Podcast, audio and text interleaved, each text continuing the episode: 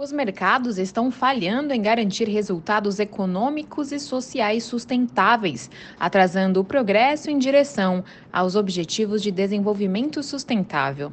Essa foi a conclusão de uma reunião de especialistas da Conferência das Nações Unidas sobre Comércio e Desenvolvimento, sobre concorrência, proteção ao consumidor e sustentabilidade. O evento ocorreu neste 28 de setembro, na sede da ONU em Genebra. Na avaliação do grupo para virar a maré dos negócios que maximizam os lucros em detrimento do planeta, os países devem abordar as falhas do mercado por meio de políticas públicas, incluindo aquelas sobre concorrência e proteção ao consumidor.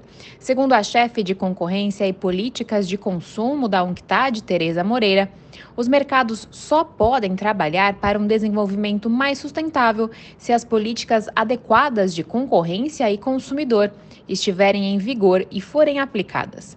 Na reunião, vários especialistas pediram iniciativas de educação e conscientização para um consumo ambiental, econômica e socialmente sustentável pelos consumidores.